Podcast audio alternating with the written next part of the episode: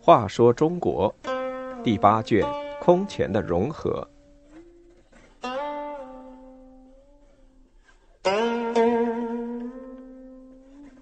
七十四，萧红的库房。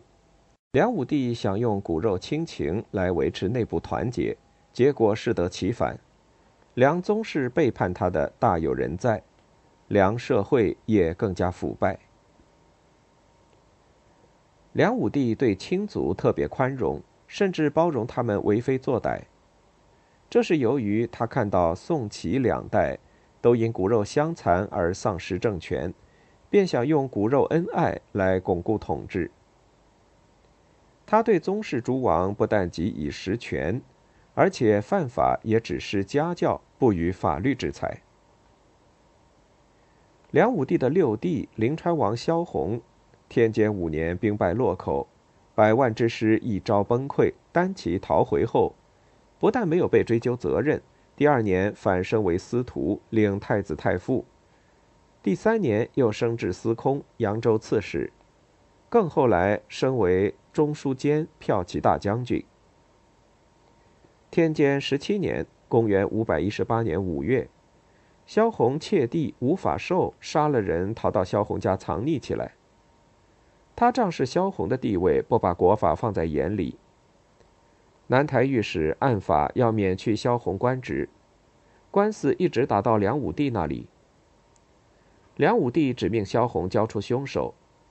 他在报告上批道：“爱红者兄弟私亲，免红者王者正法。”一方面标榜他维护王法，另一方面向萧红明示他仍是爱他的。但即使这样，萧红武帝为照顾他，想把梁武帝置于死地。有一晚，萧红打听到梁武帝要到光宅寺去，便派人埋伏在半路上准备行刺。由于梁武帝临时改变了路线，行刺未成。后来事情被揭发，刺客招认是萧红指使。梁武帝流着泪对萧红说。我不是不能学周公朱棣管书，汉文帝诛杀淮南王，只是可怜你太愚蠢。萧红一再叩头抵赖，最后仅以藏匿罪免去官职。萧红生活奢侈，聚敛财物，贪得无厌。他家内堂后有上百间库房，平时总加两把锁。有人密报梁武帝说里面藏着武器，梁武帝决心去查看一下，便派人送了许多菜肴到萧红家，说过一会儿皇上来和他们一起进餐。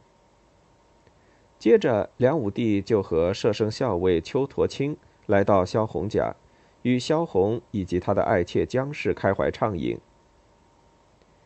酒过数巡，梁武帝突然对萧红说：“我想看看你的后房。”说着，就径直往后堂去。萧红怕贪污受贿来的财宝被发现，顿时惊慌失色。梁武帝更加怀疑，每到一间都要打开观看。原来库房里放的都是钱，每百万做一堆，每一库约有一千万。梁武帝和邱陀卿一算，总数大约有三亿多，还有许多布绢丝绸等。梁武帝一见不是武器，十分高兴，笑着对萧红说：“阿六，你家当不少，真会过日子呀。”于是重新入席，一直喝到深夜才回去。梁武帝的第六个儿子少陵王萧伦代理南徐州刺史，喜怒无常，横行不法。有一天在街上游荡，问一个卖鳝鱼的小贩：“现在的刺史怎么样？”小贩不知道他是刺史，回答说暴虐不堪。萧伦一听大怒，逼着他把鳝鱼吞下去，小贩因此丧命。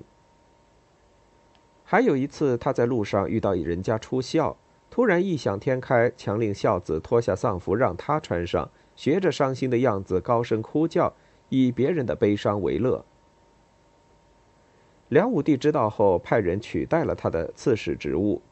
萧伦大为不满，找了个又矮又瘦的老头，穿上梁武帝的黄袍，坐在上面，自己在下叩头诉说无罪，然后把老头拉下来，剥去衣服加以鞭打，以此发泄。梁武帝难以容忍，要赐他自尽。太子萧统苦苦哀求，梁武帝就免了他的官职和封爵，但不久又重新任命他为扬州刺史。萧伦并不因此改过，仍是我行我素。他派人去街市赊锦采丝布，商店怕遭殃，都关门不敢营业。辅臣何志通把这事告诉了梁武帝，梁武帝责备了萧伦，萧伦怀恨在心。竟派人在路上刺杀何志通。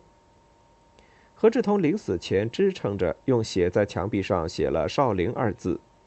梁武帝再次免去萧伦的官爵。可是不久，爵复原封，又被重新认为瀛州刺史。梁武帝想用骨肉恩爱的办法维系统治集团内部的团结，实际上枉费心机。梁氏宗室背叛他的，仍大有人在。